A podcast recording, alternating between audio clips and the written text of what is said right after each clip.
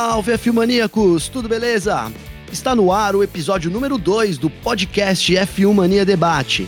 E no episódio de hoje, vamos falar do adiamento do Grande Prêmio da China, devido ao surto de coronavírus que assola o país, assunto que também comentamos no episódio número 1, um, antes do anúncio oficial feito pela FIA e a Fórmula 1 essa semana. E vamos emendar então no possível adiamento, cancelamento aí do Grande Prêmio do Vietnã, programado para o dia 19 de abril, também devido ao surto de coronavírus. O outro assunto será as apresentações dos novos carros da Fórmula 1 2020 até aqui. Então, Ferrari, Red Bull, Renault e McLaren já lançaram seus bólidos, apesar do fracasso aí da apresentação que foi a Renault, né? E para fechar então o nosso episódio número 2, as expectativas para o EPRIX da Cidade do México, quarta rodada da temporada 2019-2020 da Fórmula E. Juntos estamos eu, Gabriel Gavinelli, Leonardo Marçom e Rodrigo Nascimento. Léo, suas primeiros comentários aí sobre os assuntos que vamos debater hoje. Fala Gabriel, fala Rodrigo, olá o pessoal que está acompanhando a gente. Pois é, GP da China cancelado, não dá para dizer que era algo inesperado, né? Pelo tamanho do surto de coronavírus, por conta de tudo que já aconteceu por conta dessa doença, feito ainda o que é exatamente, era esperado que a gente fosse ter esse cancelamento. A Fórmula E também cancelou a etapa que realizaria na China algumas semanas, né? E agora veio a notícia da Fórmula 1 causa um buraco no calendário de um mês e pode ser maior caso aconteça né, esse rumor de cancelamento do GP do Vietnã venha se confirmar também. Não creio que o GP do Vietnã seja cancelado, mas vamos ver o que acontece. Calma, calma, que essa opinião você vai dar lá na frente. Rodrigão, tá junto com nós pela primeira vez. É um prazer estar contigo aí nessa, nessa jornada nossa aqui da F1 Mania também. Suas boas-vindas aí, seus primeiros comentários. Bom, valeu Gavinelli, Valeu, Léo. Muito obrigado aí pelo convite, galera da F1 Mania. Bom, o cancelamento, né, como o Léo falou, o cancelamento do GP da China de Fórmula 1 já era esperado, né? Desde que é, surgiu os primeiros casos do coronavírus e o próprio governo chinês já havia é, avisado que alguns eventos internacionais seriam cancelados. Nisso rodou o Eprix de Sanya, né, da Fórmula E, e era óbvio que iria rolar também o cancelamento do GP da China. É que no caso da Fórmula 1 é, foi algo inédito, né? A Fórmula 1 nunca é, teve essa postura independente de, de, de qualquer acontecimento. É, então, talvez alguns fãs estavam céticos quanto ao cancelamento por conta disso, mas sem já dúvida, era esperado. Sem dúvida. É, já entrando então, já estamos um já estamos aí no do... assunto. Fala aí, Lé, fala aí, Rodrigo. Oi. Pode falar, desculpa, te interrompi.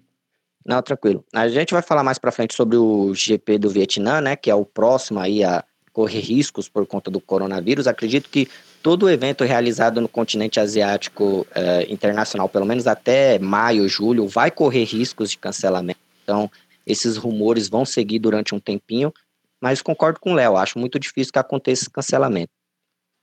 Não, então já estamos aí dentro do assunto, né, que é o, o adiamento aí do, G, do GP da China. E o que eu queria comentar com vocês foi então que surgiu a possibilidade, né, os, os rumores aí, vamos colocar assim, a imprensa internacional vem falando que teremos então uma rodada tripla aí, que poderiam entrar em, em dois momentos, né?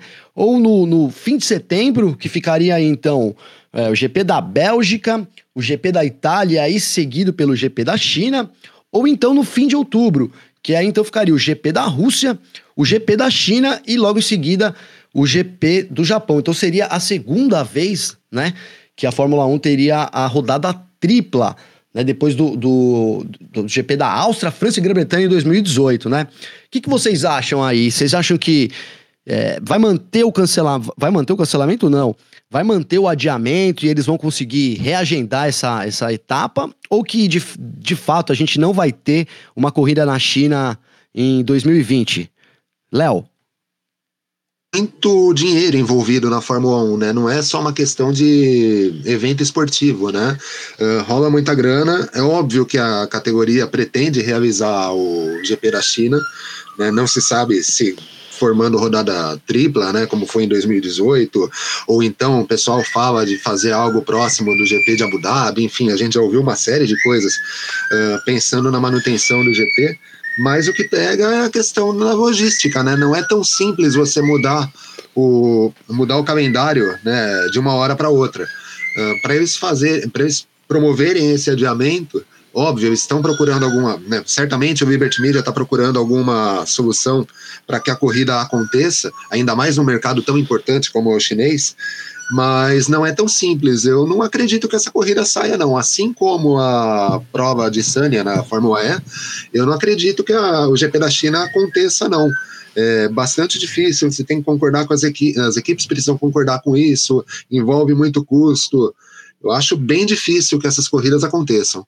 É, eu, eu fazendo um comentário, eu ouvi, eu ouvi uma declaração de um membro da federação aí chinesa de esportes, né? E ele sendo veemente aí que ele opta, que ele opta pelo adiamento, é óbvio, né? É muito dinheiro envolvido, os, os chineses, como você disse, já gastaram muita grana nisso e ninguém quer perder aí um, um pedacinho da, da um pedacinho da pizza aí, né? Vamos dizer assim, cada um quer comer o seu pedaço. É, você concorda com isso, Rodrigo? Acha que vai ficar o, o campeonato, vai, vai, vai rolar num, numa data futura? Ou que de fato aí a gente não vai ver uma corrida na China, nem da Fórmula E, né? Como o Léo citou, e nem da Fórmula 1 também. Olha, no, no, no, caso da Fórmula E, eu acredito que não vai rolar mesmo e provavelmente alguma etapa é, mais para frente vai ganhar uma rodada dupla. Né? O, o, caso da Fórmula E é até bem simples, na verdade, né? É, então acredito que ele, ele é simples de ser resolvido. Provavelmente Nova York ou Berlim deve ganhar uma rodada dupla. É, é fato. Fórmula E, ela não, não acredito que isso para ela seja um problema, não. Para a Fórmula 1, aí entra aquilo que o Léo falou, né? É um mercado importante para a Fórmula 1. É, inclusive, durante um tempo se alimentou até os boatos de que a China receberia um, um, uma segunda prova de Fórmula 1. Então, pra, só para a gente ter essa noção do quanto é importante né, para o Liberty Media correr na China.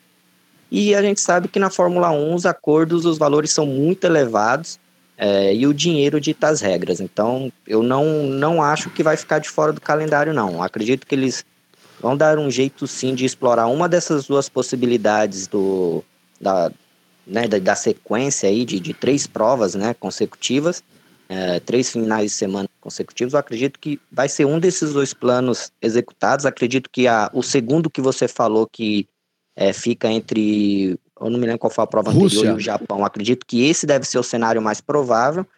E é lógico, as equipes, é, com certeza, elas não vão gostar disso num, num, primeiro momento, mas é como eu disse, na Fórmula 1, no final das contas, tudo se resolve. Né? É, desde que o dinheiro caia na conta. Então, eu acredito que eles vão chegar num acordo sim e esse GP vai acontecer. Eu gostaria que não acontecesse, para dizer a verdade. Eu não sou muito fã do GP da China. Para mim, já poderia estar cancelado desde o início, mas é, vai, vai acontecer, vai acontecer sim. Eu acredito que vai ter uma, uma rodada, um, uma sequência aí, três GPs aí, em três finais de semana consecutivos. É, eu vou falar para vocês a minha opinião. Eu cheguei aqui é, achando que antes de começar a conversar com vocês, achando que o, o, GP seria de fato cancelado, sabe? Mas, mas realmente esse argumento do mercado aí, do mercado ser muito importante, é muito, muito, muito importante, né? Hoje a China é, pô, talvez o maior país aí responsável pelas tecnologias, pela, pela produção, com certeza, né? Então eu acho também que cabe aí um. um vai, vai caber um, um encaixe, a Fórmula 1 vai dar um jeito de, de encaixar essa etapa, né?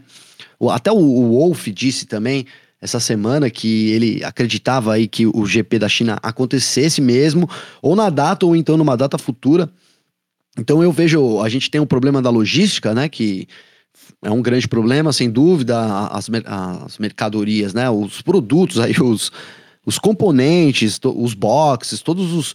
Todos, tudo que envolve aí a equipe de Fórmula 1 já estaria, já estaria viajando para a China e não está. Mas, meu, na Fórmula 1 é, é, o que o Rodrigo falou também. Tudo é dinheiro, e aí nada que um pouco de dinheiro ali não, não resolva a situação. E eles vão correr na China. Acredito que a gente vai ter, como diz o Léo, não é um GP muito animador, né? Mas vai ter aí esse GP na China. Não sei se, se, se nessas datas aí de setembro ou de outubro, né? É, se você pensar no calendário, isso foi o que, o que foi comentado pela mídia, né? Mas se você pensar no calendário, caberia uma etapa aí é, entre Brasil, Brasil e Abu Dhabi, né? Também tem uma semana aí de, de déficit. Então, acho que, que com certeza, né? Acho que com certeza é boa, mas a minha opinião, vamos ver um GP da China, assim como a gente não vai ver essa rodada da Fórmula E sendo reposta, né? Não vão correr em Sânia, como diz o Rodrigo aí, mas com certeza eles vão correr em, em uma rodada dupla. Léo, algum, alguma consideração final aí? Ah, né? No caso da Fórmula E, como o Rodrigo disse, é mais fácil você montar uma rodada dupla, até porque o evento lá dura um dia só, né? Então você consegue fazer uma rodada, uma rodada dupla caso precise, como vai ser o caso dessa temporada. Na Fórmula, e, na Fórmula 1 é mais complicado, são eventos maiores, né, três dias de pista, uh, o, o, o, ano, né, o calendário é muito mais cheio também, a gente tem aí 22 finais de semana uh, de eventos, então a coisa é bastante mais complicada em relação à Fórmula E.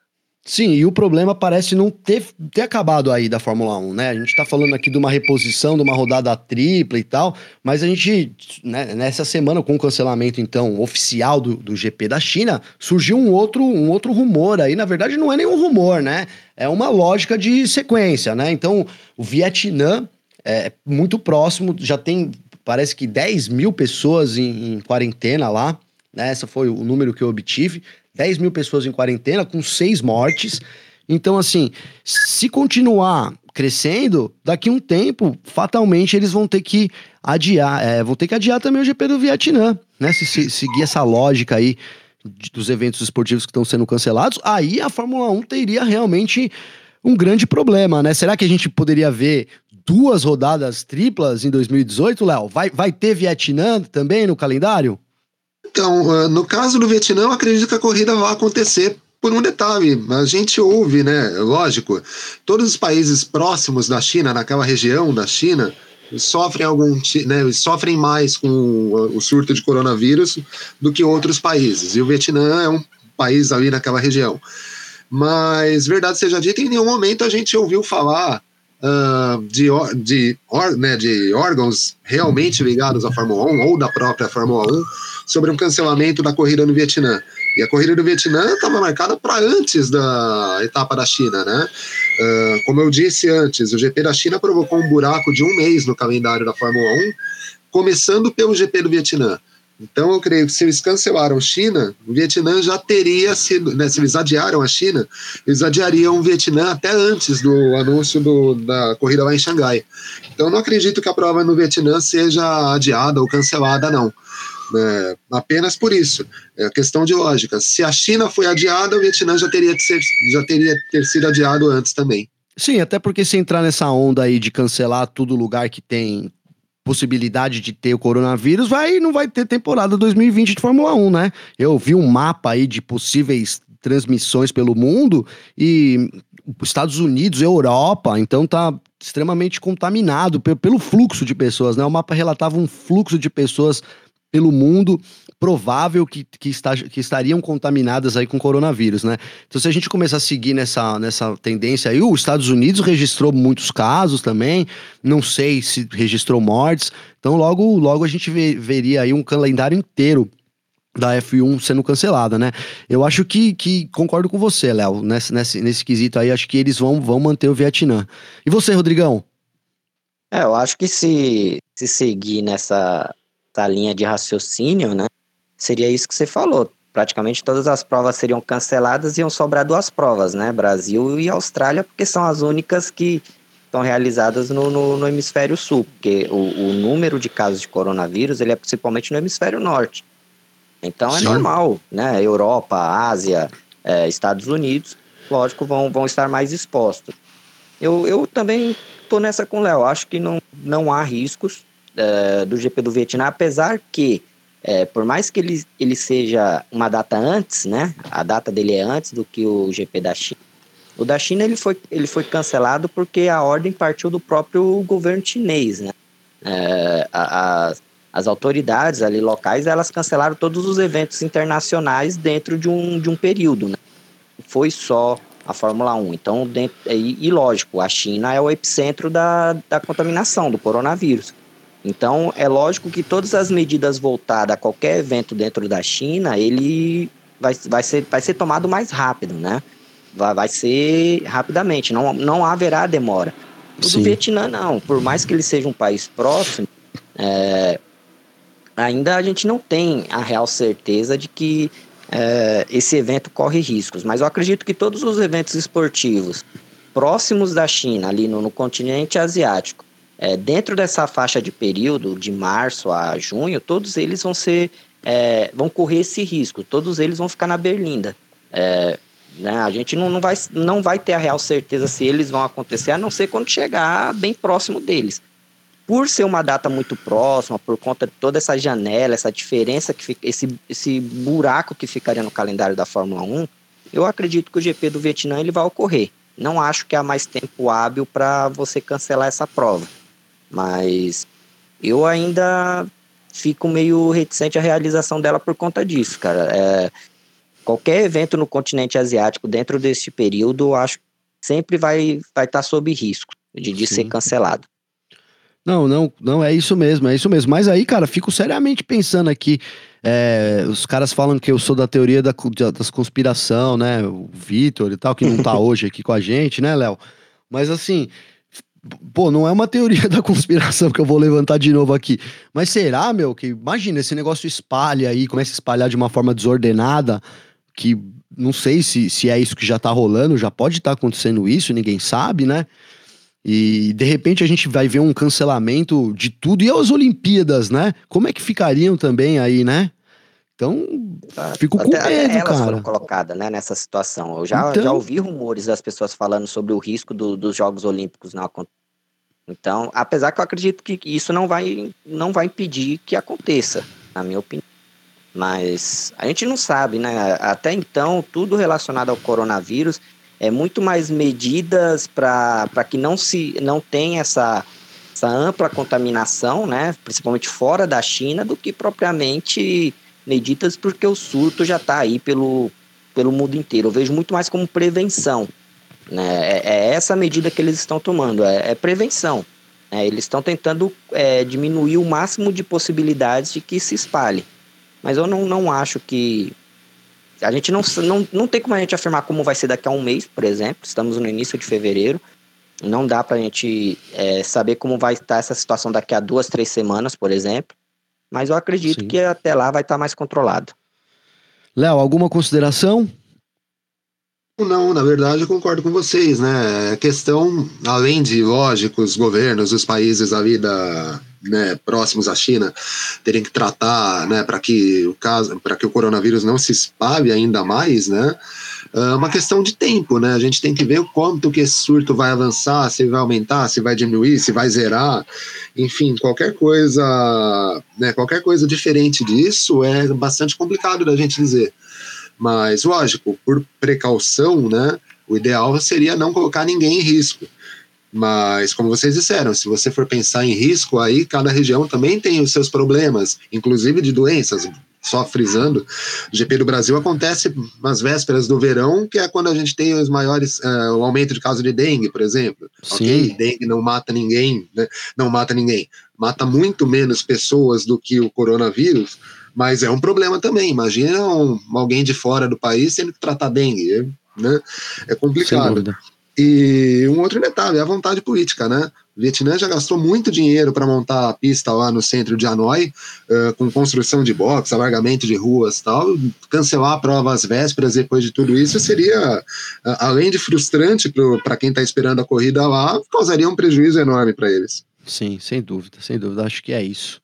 Vamos então passar para o nosso um assunto aqui, que até imagino que seja um assunto meio rápido, né? Porque a cada dia que passa, os lançamentos, cada ano que passa, né? Os lançamentos das equipes têm empolgado menos, né? Então a gente teve essa semana Ferrari apresentando o SF1000, a Red Bull, o RB16, na verdade a Red Bull não fez a apresentação, só foi um release lançado aí para a imprensa e eles já seguiram direto para o dia de filmagem em Silverstone.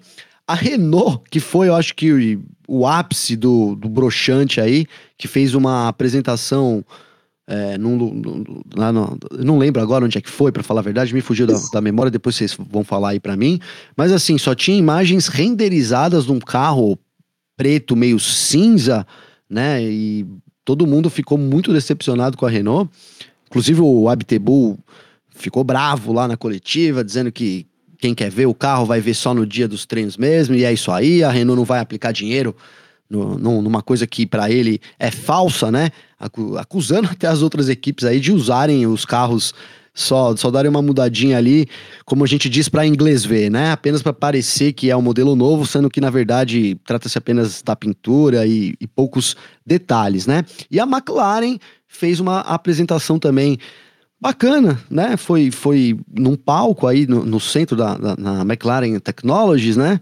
E foi, foi uma apresentação razoável, digamos assim, do MCL 35. Léo, você assistiu a apresentação da Ferrari aí, o que, que você achou? Assisti a apresentação da Ferrari, assisti a da McLaren, né? A gente, gente para quem não vai ouvir a gente no dia, né? Estamos gravando na quinta-feira, né? Então foi mais cedo um pouco a apresentação da McLaren. Enfim, não foge muito do que a gente está acostumado a ver. A Ferrari promoveu um show, né? Bailarinas, uh, DJ tocando, enfim, e a apresentação do carro depois de algum tempo. A apresentação do carro em si durou pouco tempo, mas poucas novidades, né? Uh, no quesito layout, pouquíssima coisa mudou na Ferrari e na McLaren, né? Mesmo na a Red Bull não mudou praticamente nada do, do ano passado para esse. E, enfim, mas a gente pode notar algumas diferenças, principalmente na, na asa dianteira, né? O bico da Red Bull tá bem diferente do que era no ano passado. Alguns colegas nossos chamaram de bico focinho, inclusive, né? Boa, parece é. mesmo, hein? Parece mesmo, pessoal. Aqui a gente pode citar o pessoal, nossos amigos ali do Grande Prêmio usaram esse termo, né? Bico focinho. Sim. E a gente viu a McLaren também com um bico mais afilado um pouco, tal, uma ou outra mudança nos apêndices que vão nas laterais dos carros, tal, mas nenhuma, nada de muito grande. A gente tem que esperar, na verdade, os testes e o começo dos treinos livres para ver o que, de fato, o que cada um vai trazer. Uh, sobre a Renault, é, bom, a apresentação de carro sem carro, né? Como é que pode? Não adianta né? o Abtebu né, criticar, né, não adianta o Abtebu criticar, ah, não mostra tal. Então não marque uma apresentação, faça como, por exemplo, a, a Toro Rosso, né, a Alpha Tauri agora, ou então a Sauber, que vai mostrar o carro horas antes da. horas antes do início da pré-temporada, né? Uh, se ele acha que não é relevante mostrar o carro antes, então não promova um evento, né? Enfim. Pois é. Não, pois é, é, é isso mesmo, é isso mesmo. A Renault decepcionou todo mundo, fora os jornalistas que estavam presentes ali, imagina. É, eu fico imaginando eu presente lá numa apresentação do carro, chegar lá não tem o carro. Porra, que, né, que coisa é essa, né? Até desculpa o palavrão. Rodrigo, chegou a ver as apresentações aí dos carros essa semana? Cara, eu vi sim. É... Só que é, é curioso, né? Eu acho que nessa semana a gente teve é, dois extremos, né? A gente teve aquele show da, da Ferrari que parecia, sei lá, mais uma premiação, né? De, de, de uma competição, uma festa bonita, né? Um bailarino, tudo mais, né? Um espetáculo. Aí depois deu 15 segundos de carro pra gente ver. E ao mesmo tempo tivemos essa, essa proeza aí da Renault, né? Que meio que Vou lá parodiar o pessoal do Choque de Cultura, né? Que lançaram o filme do Harry Potter sem Harry Potter. Tivemos o lançamento do carro sem o carro, né? Por parte da Renault. Muito boa. Um grande feito, né? Eu acho que talvez tenha sido a primeira vez que algo do tipo tenha acontecido com Fórmula 1. Acho que talvez essa medida é até para não criar nenhuma expectativa com a Renault, né? Já basta o ano passado que todo mundo esperava mais da Renault, esperava uma aproximação da Renault do, da, das três primeiras colocadas. E a Renault, pelo menos na minha opinião, foi a, a grande frustração de 2019 da Fórmula 1. É, viu a, a, McLaren, foi ultrapassada pela McLaren, viu a McLaren progredir e a Renault, mesmo conseguindo dar aquele golpe de mestre que todo mundo achou com a chegada do, do Ricardo, fez uma temporada pífia, né? E não, não vejo 2020 com um ar assim muito muito favorável à Renault. Mas é aquilo, é, as apresentações, na verdade, pelo menos na minha opinião, elas servem mais para a gente ver qual vai ser a pintura. E às vezes nem isso, porque a equipe mostra um, uma determinada pintura, chega mais para frente, fecha com o patrocinador e já está com outra. Mas eu acredito que é mais para isso. A gente vai ver algumas diferenças e outras. Eu vi muita gente fazendo, é, fazendo análises da Ferrari, apontou diversas mudanças, a Red Bull. Mas a grande verdade é que a gente só vai ter uma noção dessa diferença mesmo nos testes.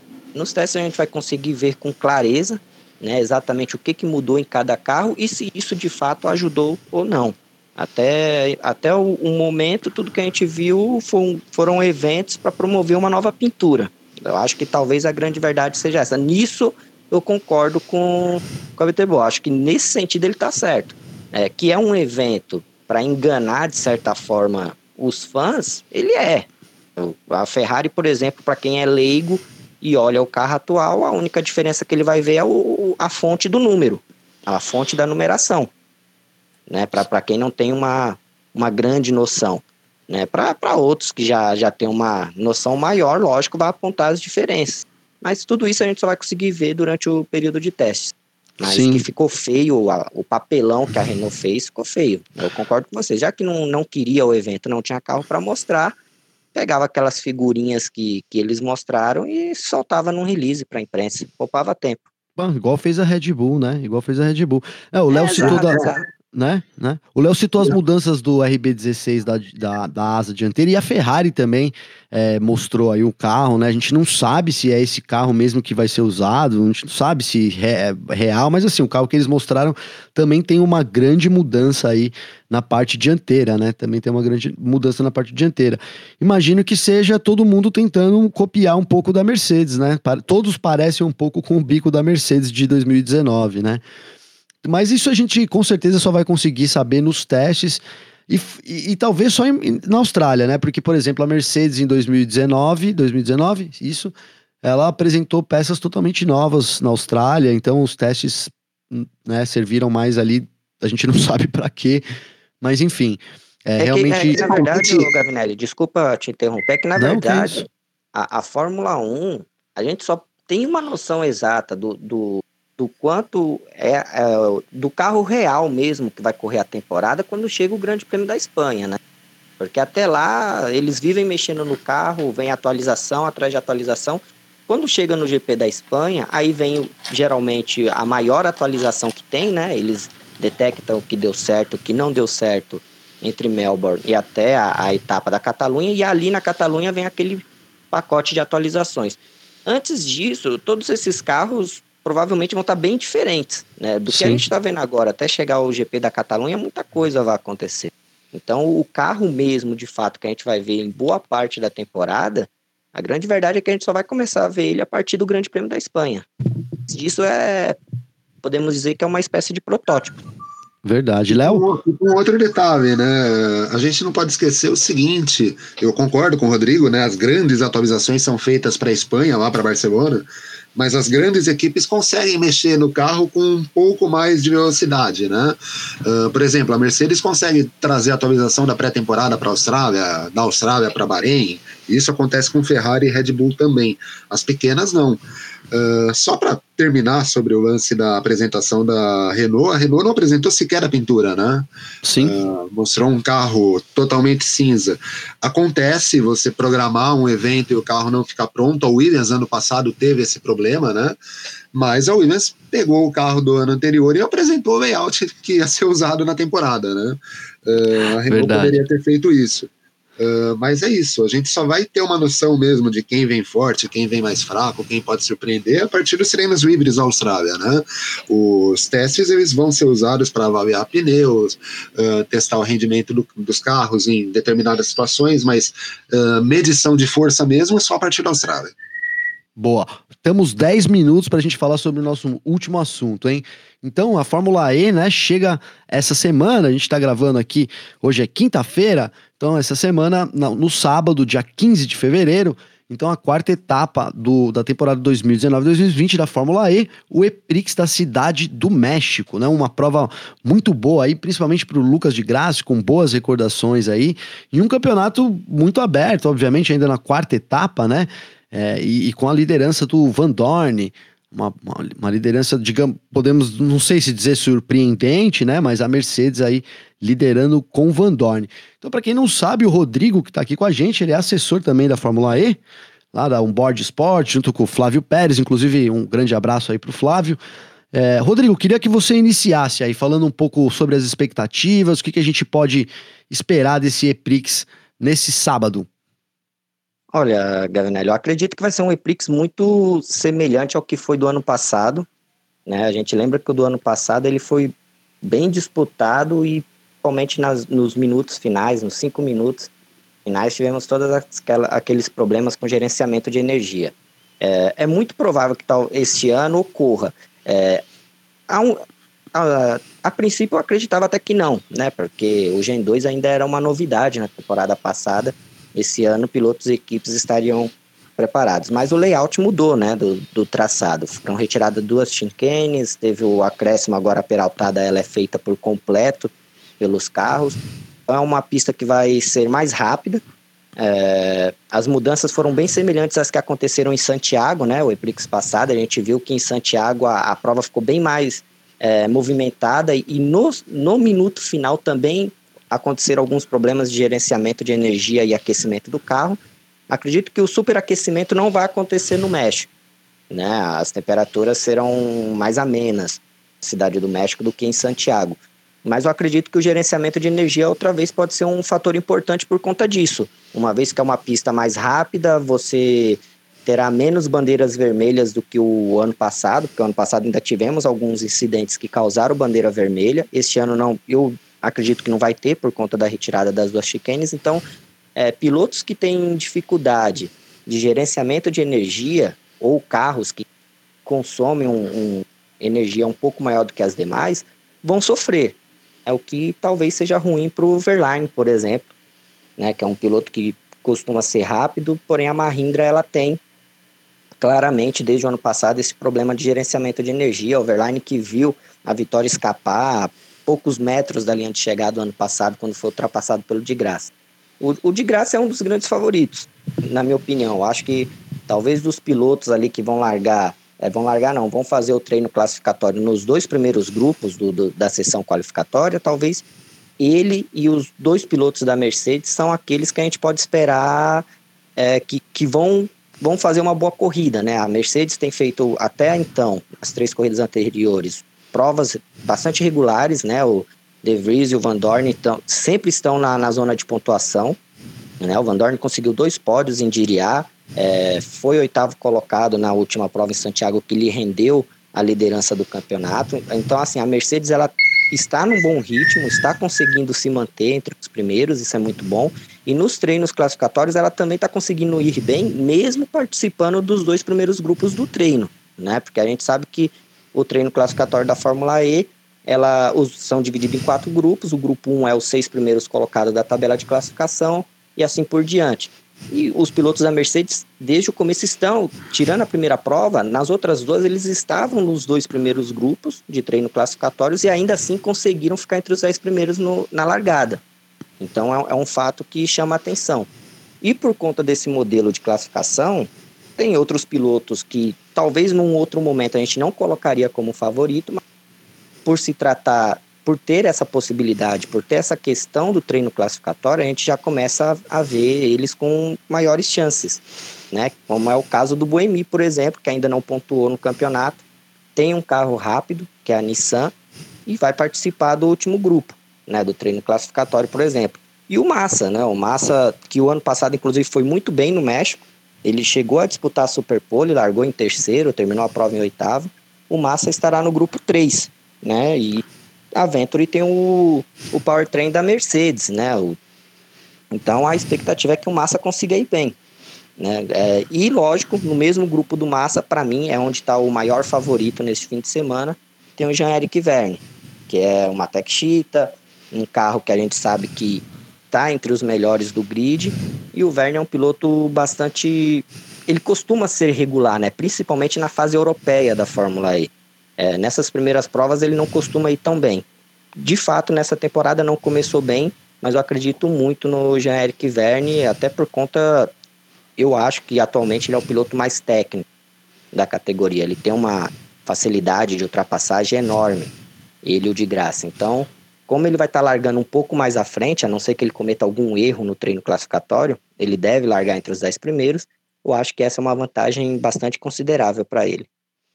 O de Graça vai participar do grupo 1, né? Ele é o Exato. último do grupo 1, né? Então também não deve, deve vir uma posição meio ruim aí pro, pro Lucas, né? De largada, provável que é, ele tenha que fazer uma corrida de recuperação, né? Exatamente, é que esse, é o grande detalhe da, da Fórmula E, né? Você vai ter os melhores no grupo 1. Então você vai ter ali Van Dorn, Sims, Bird, Gunter, de Graça e o Roland. Né? Pilotos que num, num, outro momento você colocaria como os grandes favoritos a vencer. Mas é muito provável que eles vão largar do, do décimo primeiro, décimo segundo para trás. Dificilmente eles vão fechar entre os dez primeiros. Né? A gente sabe que o de Graça é, é um piloto que costuma ir bem no México, Venceu duas das quatro provas já realizadas, na verdade três, né? Que teve a primeira que ele foi desclassificado. Mas tem, tem essa questão, né? Ele vai largar lá de trás. Então, a, os pilotos que vão participar dos grupos 3 e 4 do treino classificatório, eles levam essa vantagem. Provavelmente vão largar entre os 10 primeiros. E no meio desse grupo você tem uma galera que não dá para você desconsiderar. Você tem um Friedens com, com uma Virgin que tá indo bem, você tem um Jean-Eric Verne, você tem um Massa, você tem um D'Ambrosio, você tem o Boemi. Ah, não se esqueça que na última prova a gente viu o Turvey com a, com a Nilf disputando o Superpole. Então, é, de fato, é uma. Esse fator do treino classificatório ele é determinante, sim, para o que a gente vai ver durante a prova. Sim, a gente comentou isso bastante, né? até dividiu opiniões num outro podcast nosso é, entre esse sistema classificatório aí da Fórmula E, mas realmente é, não dá para negar que ele mexe com, com tudo aí, inclusive com o dos pilotos, então é provável que a gente veja de novo de graça reclamando de estar no grupo 1. Léo, o que, que, você acredita aí que a gente. Acredita num favorito? Aí o, o, o Rodrigão destacou o Vegni, né? Que sem dúvida é sempre um dos favoritos aí, é, ainda mais com o carro da Tech, Tech, Techita, né? Techita, não sei, enfim. Ah, cara, eu falo Techita porque eu vejo o pessoal falando Techita, mas. Techita, né? sei lá, Techita. Então, aquele carrinho dourado e preto, né? É, algum favorito? Algum favorito, Léo? Então, eu vou, eu vou discordar um pouquinho do Rodrigo com relação ao treino classificatório, especificamente nesta corrida, por um detalhe. Uh, a corrida do México da Fórmula E ela tem uma característica que outras não têm, que seria bizarro em qualquer outro campeonato, na Fórmula E não é. É a única corrida disputada em autódromo do campeonato, né? Uh, todas as outras provas são feitas em rua e do GP do, uh, o EPRIX do México é disputado numa pista de corrida de fato. Então, talvez eh, a sessão classificatória, né, os líderes do campeonato, não sofram tanto na sessão classificatória quanto sofrem em outras pistas. Isso pode possibilitar o de Graça e, e, o, Daniel Abt, o companheiro dele, eh, conseguirem lugares mais à frente no grid. Se a gente pegar o histórico do, do EPRIX do México, a gente vê um domínio da Audi. Né? Nas últimas três edições, pilotos da Audi venceram a prova. Então, me parece que eles têm um equipamento mais acertado para a pista do México. Agora, lógico, com os carros ficando mais rápidos, os carros tendo um, uma melhor gerência de bateria, a categoria tem diminuído um pouco as chicanes que tem nos circuitos. Uh, vai ser espetacular ver a Fórmula E andar na peraltada nesse final de Sim. semana, mas vai gerar uma dor de cabeça para os pilotos, né? O quanto de bateria que eles vão gastar por conta disso e o quanto que eles vão ter que economizar no final da corrida. Uh, lógico, o Verne é um dos favoritos, sim. Uh, a gente tem a Mahindra, mesmo com um problema de gerenciamento de bateria dos carros dela, que é um problema do carro e não dos pilotos, uh, mas dá para colocar entre os favoritos. Mas eu creio que a dupla da Audi tenha mais chances também, principalmente com o de Graça, que é um piloto bastante melhor em relação ao Abt. E o Massa? O, o, Massa é complicado a gente de falar, a gente falar, né? Como eu costumo dizer, o Massa, usando um termo da MotoGP, ele corre numa equipe satélite. Uh, ok que a Mercedes tem o líder do campeonato com o, o Stoffel Van Dorn. Aliás, um parênteses, um líder do campeonato correndo pela Mercedes, revelado pela McLaren, assim como a gente tem na Fórmula 1 com o Lewis Hamilton nos últimos anos. Né? Muito bom. Mas é uma equipe satélite, uh, vem, vem de um Meprix muito ruim em Santiago. Um Meprix eles tinham possibilidade de fazer muitos pontos, acabaram somando só dois, com o Massa depois dele e do Mortara se tocarem em cotovelos que a gente tinha na pista lá. Então é uma prova que a Venturi tem que encarar como virada, né? Uma virada de uma corrida muito ruim. Mas eu não sei dizer se ela vai ter condições para isso. Não me parece que a Venturi né, tenha condições para conseguir um resultado tão acima da média lá no México como, quanto eles esperam, o que a gente espera. Não, pois é, eu também tô nessa, queria dar os meus favoritos, eu acho que a Audi, né, obviamente chega muito forte sempre no, no, no México. A gente tem essa mudança de layout que eu acho que vai ser uma, uma corrida completamente diferente para os pilotos, é, tanto do ponto de vista do, da pilotagem, obviamente, mas assim, do gerenciamento de energia também, como o Léo ressaltou, essa, essa adição aí de, de, essa a melhora né, da bateria tem feito com que eles tirem essas chinquenes, o que deixa o espetáculo cada vez melhor. Essas chinquenes atrapalhavam muito, era uma coisa. Normalmente a gente via muitos carros parados ali, interrompiam as corridas, então era uma coisa muito ruim, na minha opinião, da Fórmula E. E eu também espero uma corrida aí, uma das melhores do ano no México, como sempre foi. Do ano passado foi espetacular, né? ainda foi coroado com a vitória do de graça aí na, na, última, na última curva, né? Ultrapassou ali o Verlaine que ficou sem bateria. E quero ver aí também o Massa, né? A gente comentou que o Massa, eu comentei, né? Que o Massa era muito bonzinho e tal. E quero ver se o Massa evolui na categoria, né? Porque para mim o Massa tá devendo bastante. Rodrigo, suas considerações finais aí do Eprix do México? Cara, eu acredito que vai ser a melhor prova da, da temporada geralmente é os repliques da Cidade do México geralmente as melhores provas da temporada. É isso, é desde a primeira edição. Uh, eu acredito, lógico, a gente não vai ter um final tão épico quanto foi o do ano passado, mas eu acredito que os pilotos vão sofrer sim com o gerenciamento de energia por conta disso. É uma pista mais veloz, você vai gastar uh, mais energia. Quando chegar nos minutos finais, vai ter que se controlar. E aí, dependendo do piloto, dependendo do carro, vai ser muito sofrimento para quem estiver na frente. É, eu concordo com o Léo quando ele falou da, da questão do, do, circuito de fato, né? O México ele tem essa vantagem, então talvez a probabilidade do, dos pilotos dos primeiros grupos errarem é bem menor do que num, num circuito de rua. Mas eu ainda acho que pelo menos para essa prova, eu acho que essa questão dos grupos ainda vai fazer um pouquinho de diferença, porque você ainda vai, vai ter um ou outro piloto que ele é bom, tem um carro bom, mas talvez por alguma questão anterior de uma outra prova, algum detalhe, ele vai estar tá, é, treinando nos últimos dois grupos. Como é o caso do Boemi, por exemplo. O Boemi ainda não pontuou no campeonato. Não é uma situação tão comum assim para o Boemi. Então ele tem essa vantagem, ele vai estar tá no último grupo. Todos os outros pilotos que foram são os potenciais adversários dele vão estar tá para trás. Mas é lógico, a Audi ela tem um histórico. O México é seria bobagem ignorar esse histórico dela e eu acredito que o de graça pelo menos entre o, top 10 é certeza. Não sei, lógico, se acontecer alguma coisa, sei lá, um acidente com alguém, né, uma batida com alguém, mas tirando isso, acredito que o de graça fatalmente é, é entre os 10 primeiros, provavelmente até entre o top 5. A Audi tem um carro bem, bem consistente, bem elevado. Enfim, deixo o convite aí para todos para acompanharem a quarta etapa aí da temporada 2019-2020 da Fórmula E. Vale muito a pena. É, sei que muita gente ainda tem preconceito com os carros elétricos, mas vale a pena. Vale a pena acompanhar, dar uma chance à Fórmula E, dar uma chance de conhecer essa categoria nova. É, basta não querer ver na tela do Fox Sports a Fórmula 1, porque não é a Fórmula 1. Aliás, não é. Não dá para comparar a Fórmula E com nenhuma outra categoria existente né, de, de automobilismo. É algo totalmente diferente, é algo totalmente à parte. Se a pessoa tiver a mente aberta, quiser apenas se divertir, ver como uma corrida normal, né?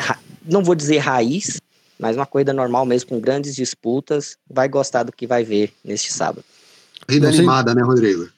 Hã? Corrida animada, né?